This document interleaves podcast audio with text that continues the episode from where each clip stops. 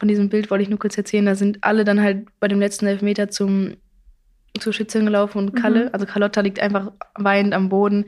Und wir beiden haben so Drama da geschoben, wie so, ich hasse Elfmeterschießen und Carlotta auch. Und ich weiß noch, rechts neben mir stand Bernie, also die spielt bei Bremen, meint so, Lisa, jetzt reiß dich mal zusammen.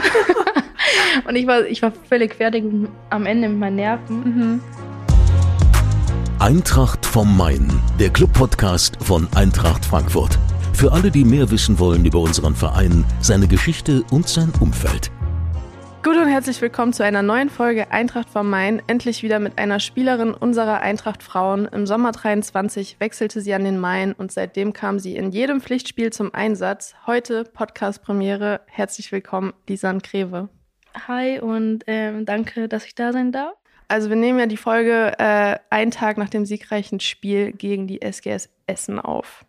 Du hast 90 Minuten gespielt. Wie zufrieden bist du mit der Leistung? 1-0 gewonnen. Kann man ja eigentlich nur happy sein. Ja, also ich glaube, am Ende zählen für uns die drei Punkte. Ähm, es war jetzt nicht unser bestes Spiel und wir wussten vorher auch schon, dass Essen halt ein ekliger Gegner ist, der also viel über den Kampf kommt. Das war uns bewusst und ich finde, das haben wir gut angenommen und am Ende halt, ja, waren die drei Punkte dann auch wichtig. Wie eben erwähnt, bist du seit mehr als einem halben Jahr nun bei der Eintracht. Würdest du sagen, dass du voll und ganz angekommen bist hier in Frankfurt? Ähm, ja, ich muss sagen, dass es mir hier bei der Eintracht sehr leicht gefallen ist. In den ersten Wochen habe ich mich schon sehr wohl gefühlt und die Mannschaft hat es mir mega leicht gemacht und auch das Team ums Team. Ich habe ein richtig gutes Gefühl bekommen und mir wurden nur Gründe gegeben, ja, mich hier wohlzufühlen und ich glaube, dadurch bin ich sehr schnell angekommen und fühle mich super wohl hier. Gab es denn im Team irgendwie spezielle Spielerinnen, die dich besonders gut eingegliedert haben?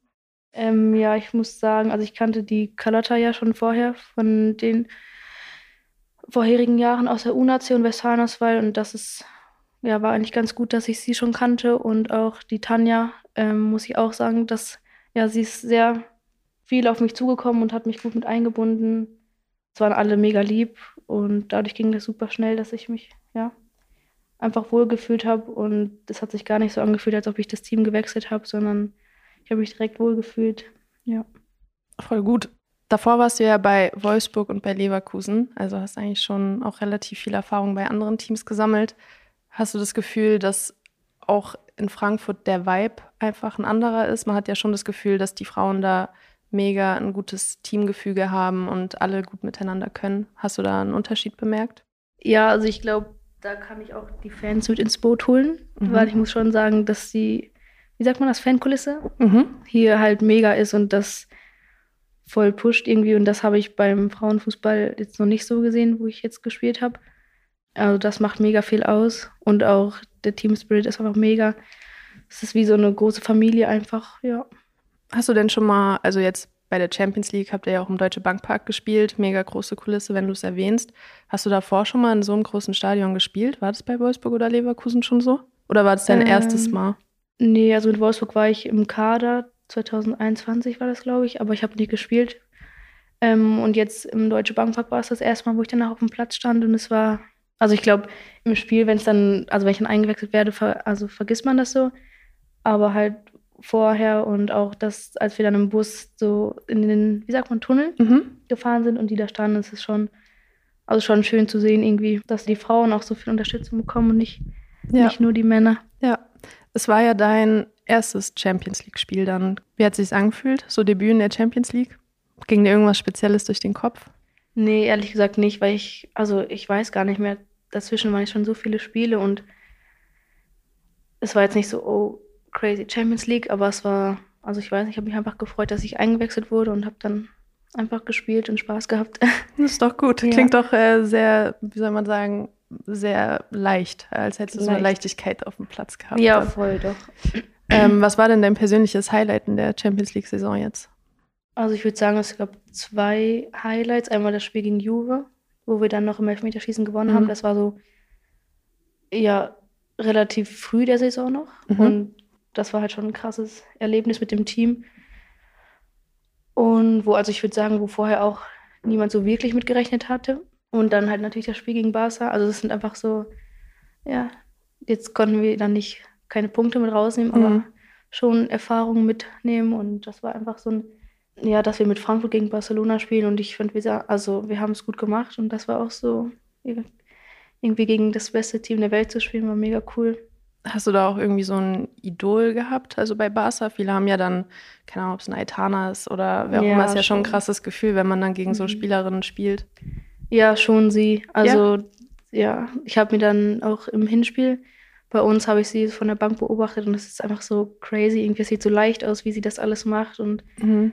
wie sie sich aus so engen Situationen befreit. Und das ist schon, kann man sich schon viel von abschauen, ja.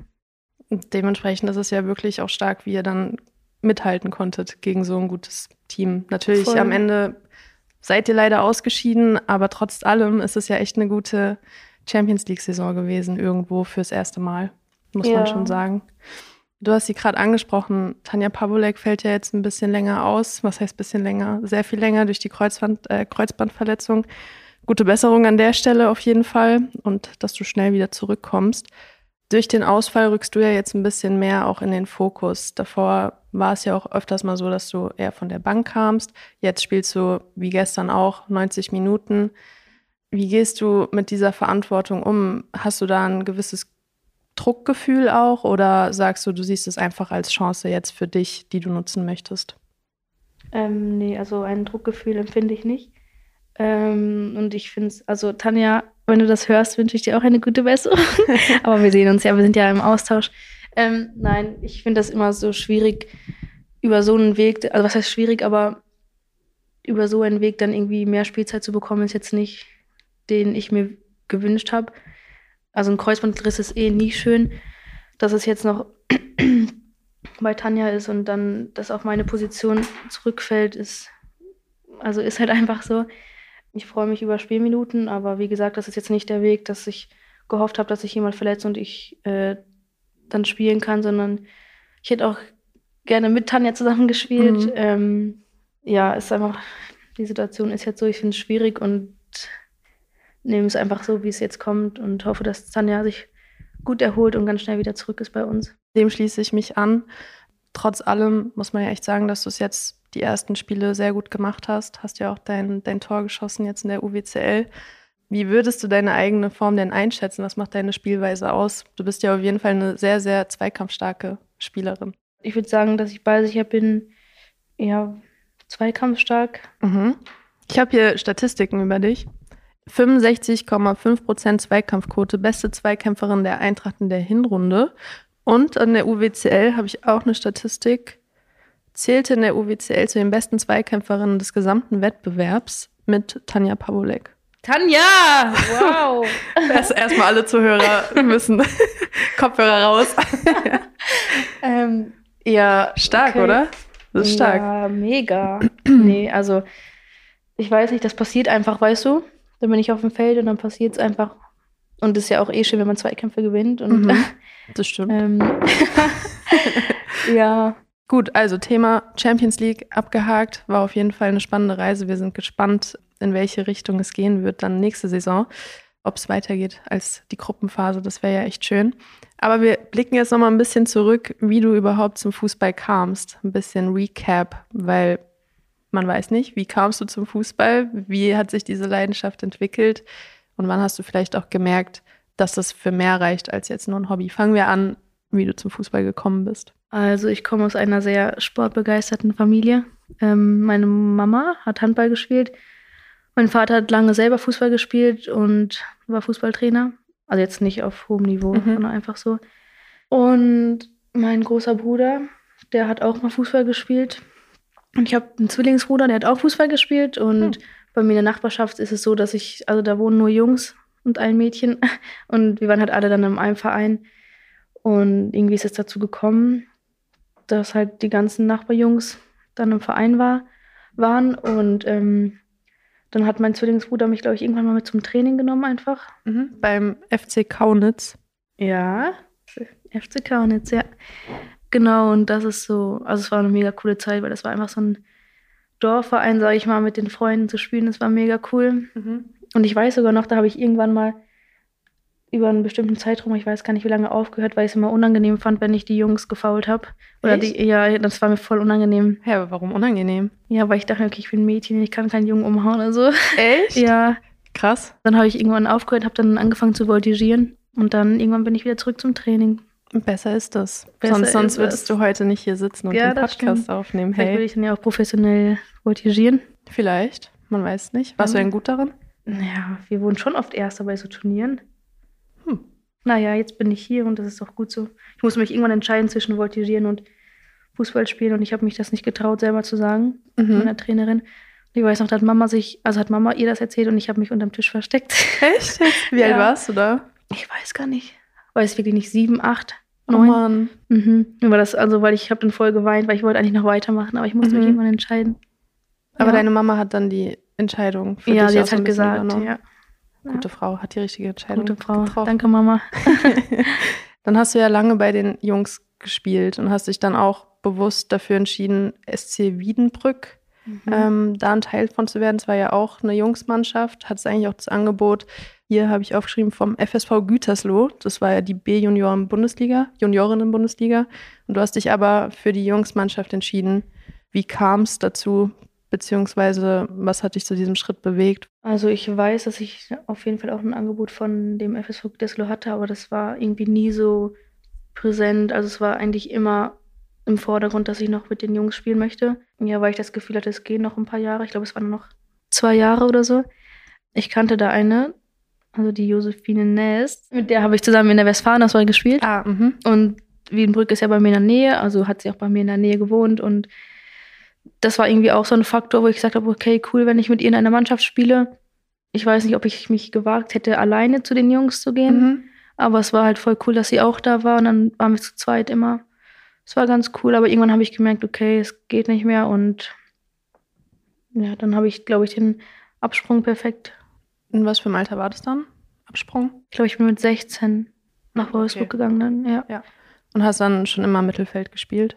Oder hast du bei den Jungs auch Nee, nee, schon immer, oder? immer Mittelfeld, ja. stark? Früher wollte ich immer Torwart werden. Torwart, dafür bist du ein bisschen zu klein. Ja, das stimmt. Ich habe im äh, Garten immer mit meinem Bruder Torwarttraining gemacht. Und ich weiß, irgendwann hat er zu mir gesagt, du fällst wie eine Bahnschranke.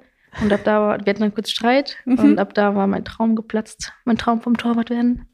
Was vielleicht auch gut so Total, aber ehrlich so. ist. Ja, weißt du, das ist gut, dann hast du dich auf, auf Mittelfeldspielen konzentriert. Ja, so wie er, weißt du, dann hat er mich dazu hingebracht, ja. Aber deine beiden Brüder sind nicht Profis geworden, oder? Nee. Nee, nee, nee. Aber verrückt, dann bist du die Einzige quasi, die es dann zu den Profis geschafft hat. Ja, bei den Männern ist ja eh. Schwieriger. Ja, ist schon ja, schwieriger. aber trotzdem. Nicht kleinreden so. Das stimmt, ja. Deine erste Profistation war dann beim VfL Wolfsburg.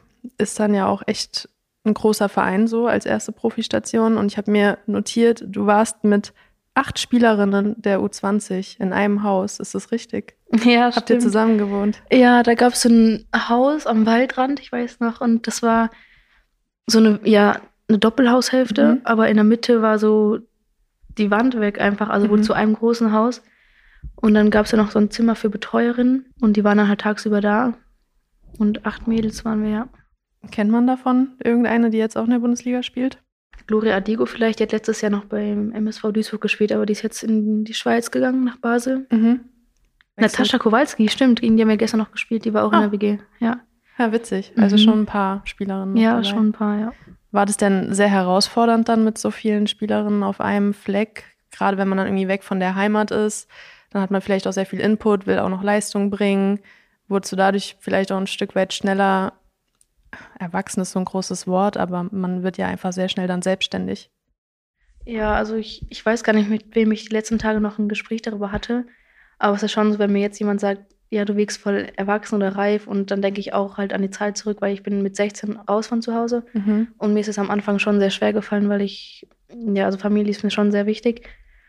Und wie du sagst, man ist sich alleine gestellt und da war halt der Leistungsdruck auf einmal auch irgendwie da. Den habe ich bei den Jungs nie so gespürt. Mhm. Genau, und dann bist du halt beim VfL Wolfsburg in der zweiten Mannschaft und spielst auf einmal mit Frauen, ist eh auch nochmal eine Umstellung. Mhm. Und ich glaube schon, dass das alles dazu, äh, dazu beigetragen hat, dass ich jetzt ja schon, was heißt, ich will nicht sagen erwachsen, das bin ich nicht, aber ich finde schon, dass ich für mein Alter ja schon einfach viel Erfahrung habe. Und das ist halt dem, dem geschuldet, Mhm. Dass ich so früh weg von zu Hause bin. Wie weit war das dann weg von deinem Zuhause? Haben deine Eltern dich dann besucht oder wie habt ihr das gehandhabt? Habt ihr euch dann länger nicht gesehen?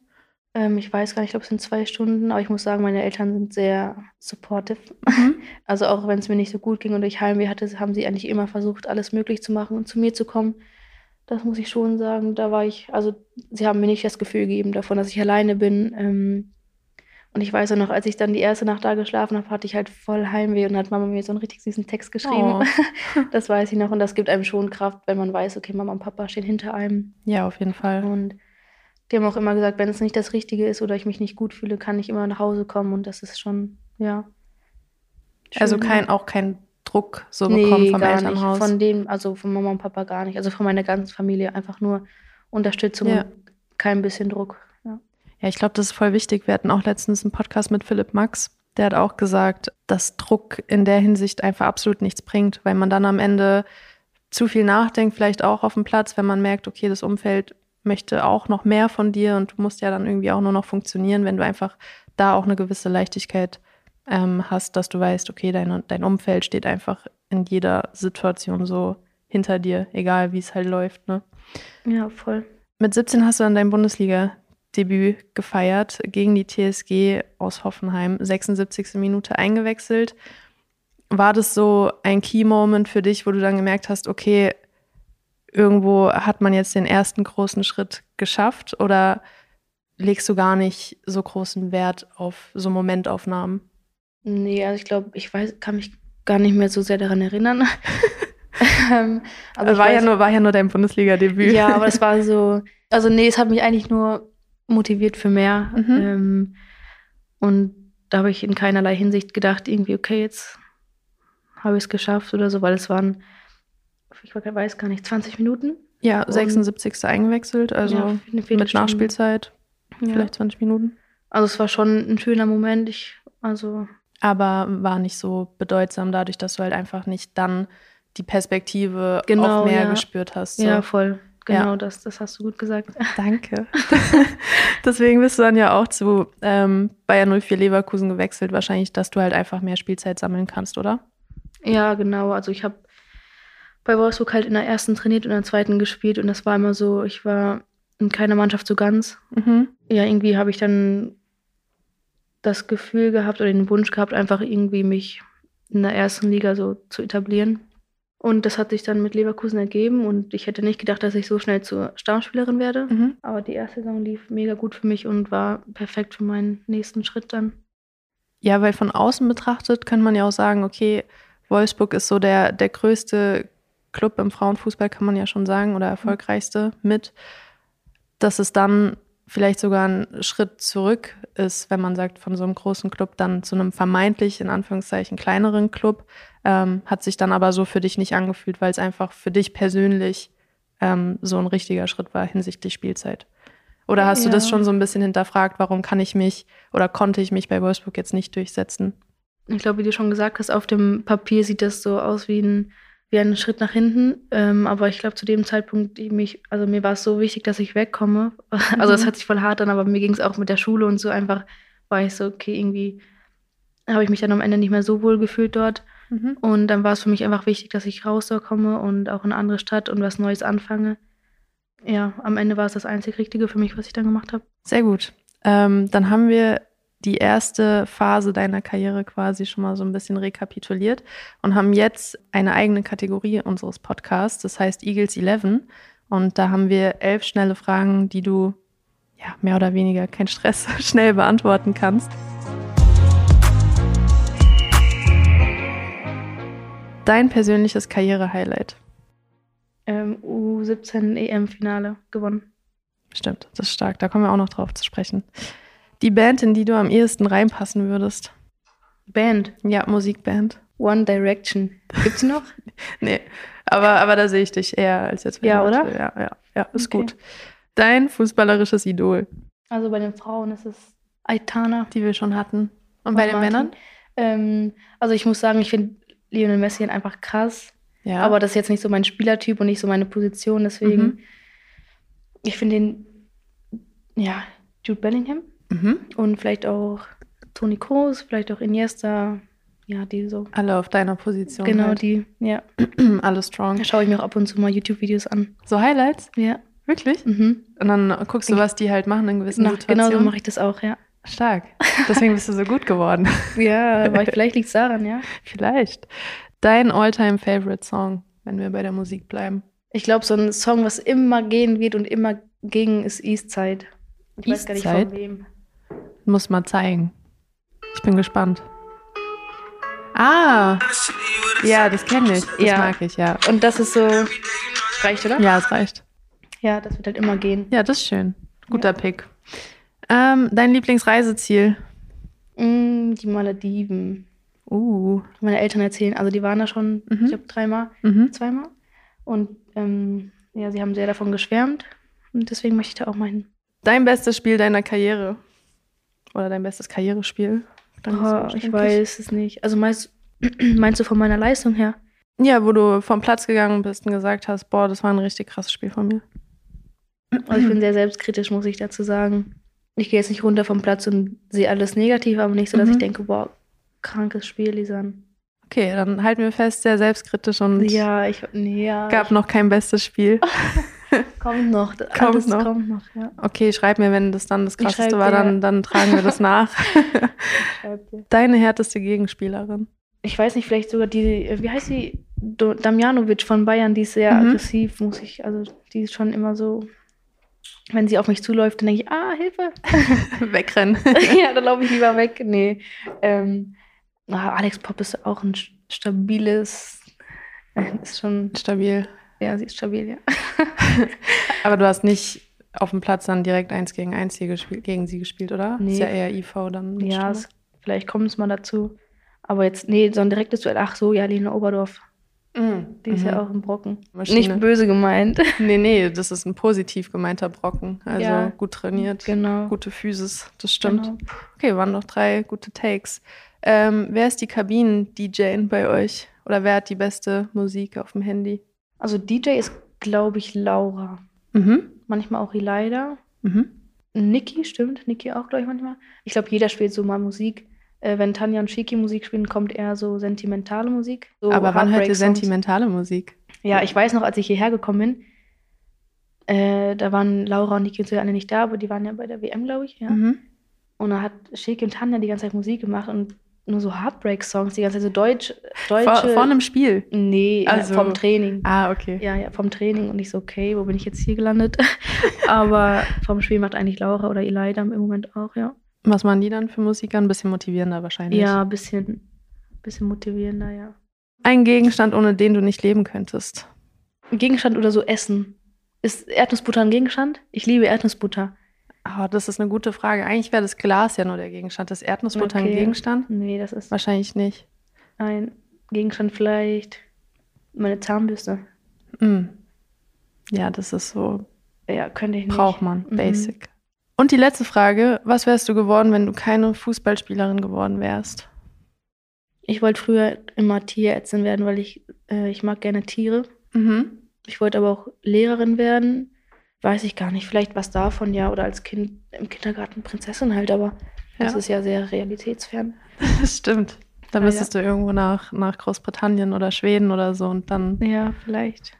wegen Tierärztin. Ich habe gelesen, dass du Hundesitter machst, Mhm. oder? Ja, das stimmt. Über was machst du das? Also hast du da einfach eine App und dann sagst du, Ähm, ja, genau. Die App heißt Hundelieb.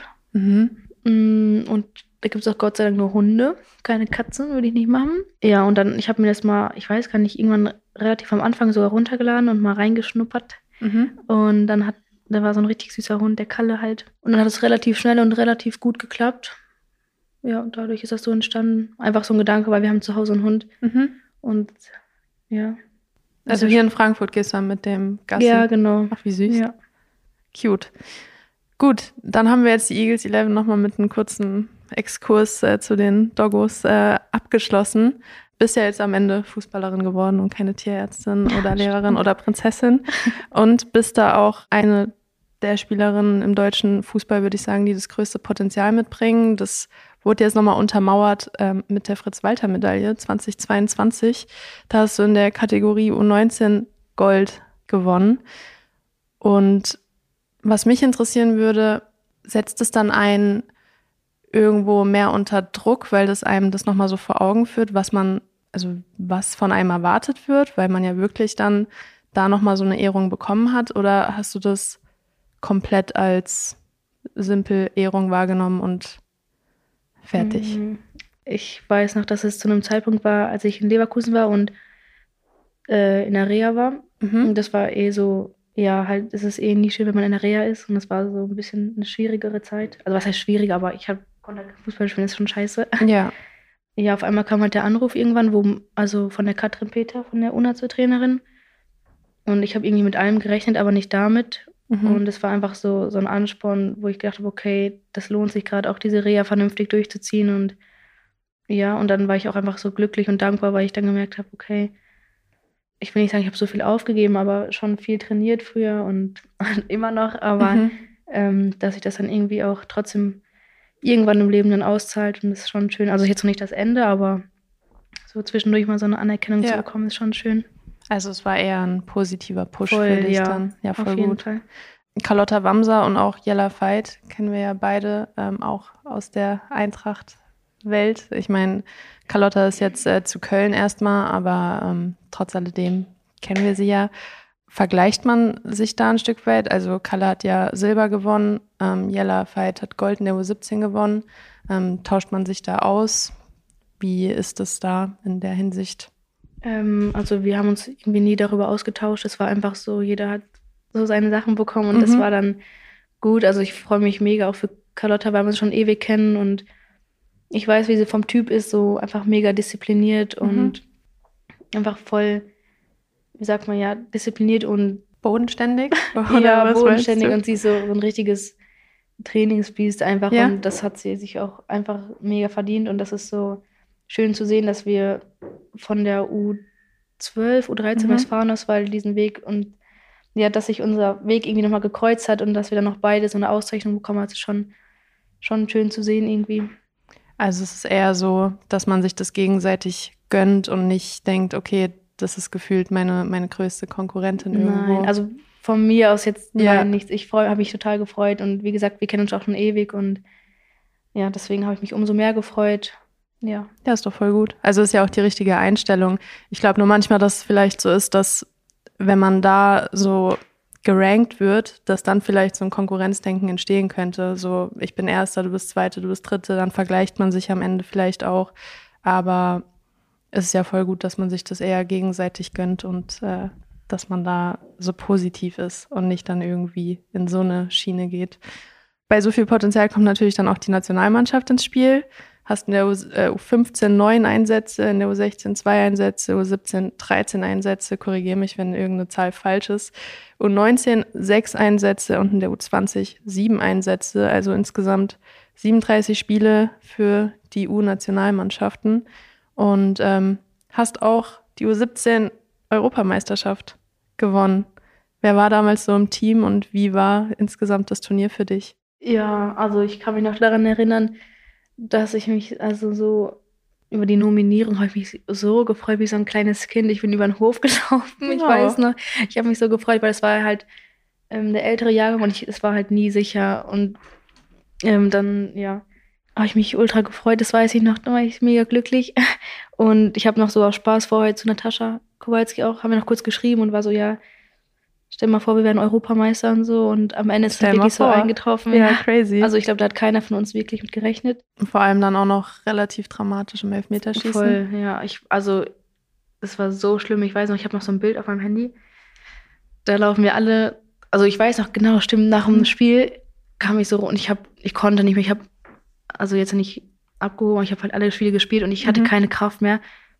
Und dann das Spiel hat abgepfiffen und da kam die Frau Ballweg zu mir und meinte so, die Sande schießt einen Elfmeter, oder? Und ich so, nein, ich kann nicht. Und habe einfach angefangen zu weinen, weil ich konnte nicht mehr. Oh nein. Und dann, also Elfmeterschießen ist ja eh immer tra dramatisch. Dramatisch? Ja, tragisch. tragisch. tragisch war es in dem Fall nicht für euch. dramatisch. Und dann, naja, auf jeden Fall von diesem Bild wollte ich nur kurz erzählen, da sind alle dann halt bei dem letzten Elfmeter zum zur Schützin gelaufen und Kalle, Mhm. also Carlotta liegt einfach weinend am Boden und wir beiden haben so Drama da geschoben, wie so, ich hasse Meterschießen und Carlotta auch und ich weiß noch rechts neben mir stand Bernie, also die spielt bei Bremen, meint so, Lisa, jetzt reiß dich mal zusammen. und ich war, ich war völlig fertig am Ende mit meinen Nerven Mhm. und ja, es war eigentlich jetzt, jetzt kann ich halt drüber lachen, es war schon lustig, in dem Moment war ich völlig Fix und fertig. aber ja. Ja, ich meine, da auch die Verantwortung zu übernehmen. Ich habe ja nicht geschossen am Ende. Ja, ja, aber, wenn, also weißt du, das Ja. ist schon ein krasses Gefühl, wenn du nach Mhm. vorne läufst. Ich denke mir das schon immer allein nur beim Zuschauen, gerade Ja, wenn es dann Finale ist. Ja. Ähm, das muss man sich dann auch zutrauen und das dann ja eigentlich auch ein mutiger Schritt zu sagen, nee, ich schaff's jetzt nicht, weißt du? Weil wenn man dann doch antritt und es dann vergeigt, Mhm. also dass man sich selbst halt auch gut einschätzen kann in der Situation. voll. Das stimmt, das stimmt. Also ich glaube, es bringt einen weiter, wenn du mal dich irgendwann einfach mal traust. Aber Ja. noch ist es noch nicht so weit gekommen. Hast bei noch mir. nie in einem Elfmeterschießen Elfmeter Ach, geschossen? früher. Nee, in der Westfalen, war in der Halle und da habe ich einmal gegen Pfosten geschossen und jetzt habe ich ein Trauma. Der böse Pfosten. Das zieht sich schon durch mein ganzes Leben jetzt. Aber waren das noch kleine Tore oder große Tore? Nee, ach, das weiß ich gar nicht. So Hallentore, so normale E-Jugend, F-Jugend. Ja, aber guck mal, jetzt sind die. Tore größer. Da, da triffst Ja, du bestimmt. Ja, die Torhüter sind auch größer. Das ist auch ein Fakt. Stimmt, hast du recht. Also eigentlich eine Nullsummenrechnung. Ja, genau. Hm, wer war denn damals so Teil des Teams? Also kennt man da noch Ähm, einige, oder? Ja, schon. Carlotta, Mhm. Jule Brandt? Jule Brandt, Gia Colley, Natascha Kowalski, Mhm. Julia Pollack, die spielt bei Leipzig jetzt. Aber ist es dann so, dass das irgendwo auch dann in der Liga so ein bisschen verwurschtelt ist mit der Zeit, dass man aus jedem Team jemanden kennt, wenn man gegeneinander spielt, irgendwann, auch gerade durch die Nationalmannschaften? Hast du da noch größeren Kontakt zu Spielerinnen aus anderen Teams? Mm, Ja, also ich würde schon sagen, dass durch die U-Natio ist schon so gekommen, dass man in jedem Team irgendwen kennt. Jetzt zwar nicht so tiefgründig, aber dass man jetzt schon so, irgendwelchen hatte man immer Natio-Lehrgänge oder auch jetzt die U17 EM. Ich meine, das ist ja auch schon ein paar Jahre wieder her. Aber dann fühlt man kurz Smalltalk und dann ist es, also, erledigt. dass man sich kurz wieder auf den neuesten Stand gebracht hat und dann war es das auch schon wieder. Ja, top. Wir haben jetzt die U-Nationalmannschaften so ein bisschen abgehakt, aber natürlich ist dann die große Frage, wie ist es mit der A-Nationalmannschaft? Ist es schon so, dass du darauf lunst? Also natürlich ist das jetzt noch ein bisschen Zukunftsmusik, muss ja auch jetzt erstmal dich etablieren in der Stammelf von der Eintracht, Spielzeit sammeln, gute Leistungen bringen.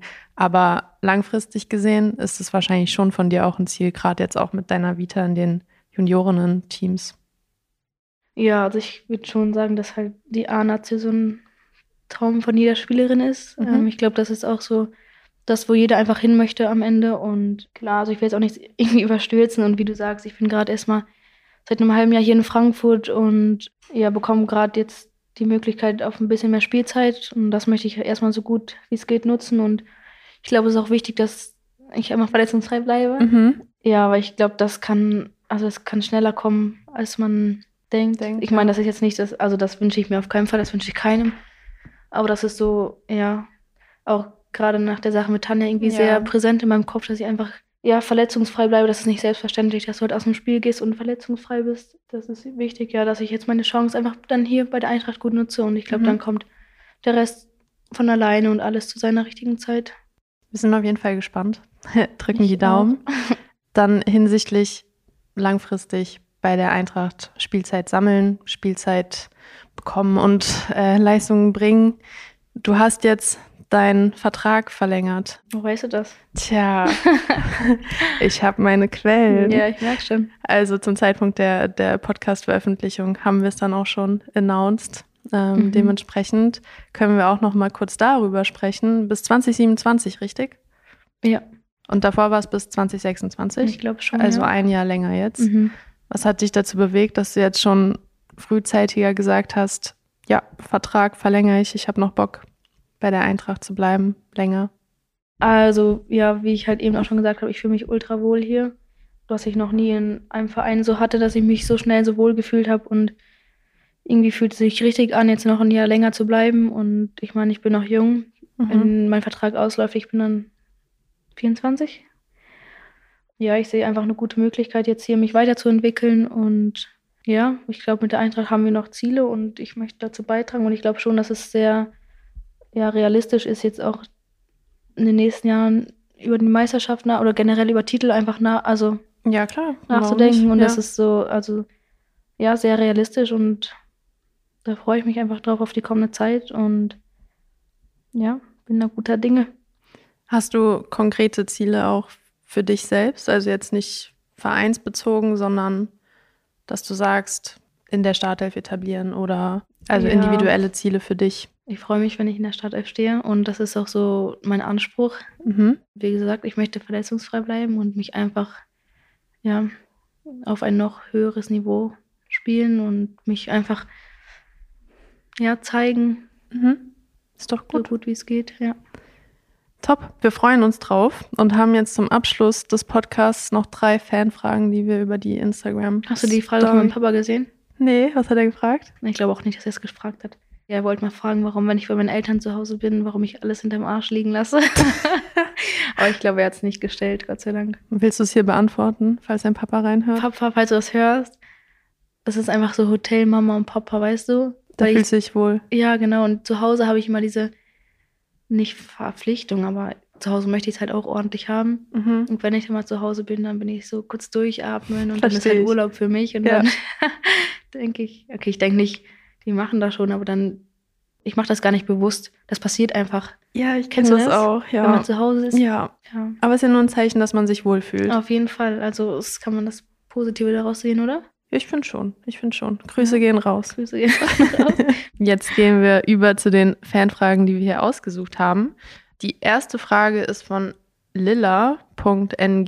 Wer ist dein Best Buddy im Team? Oder wer sind deine Best Buddies?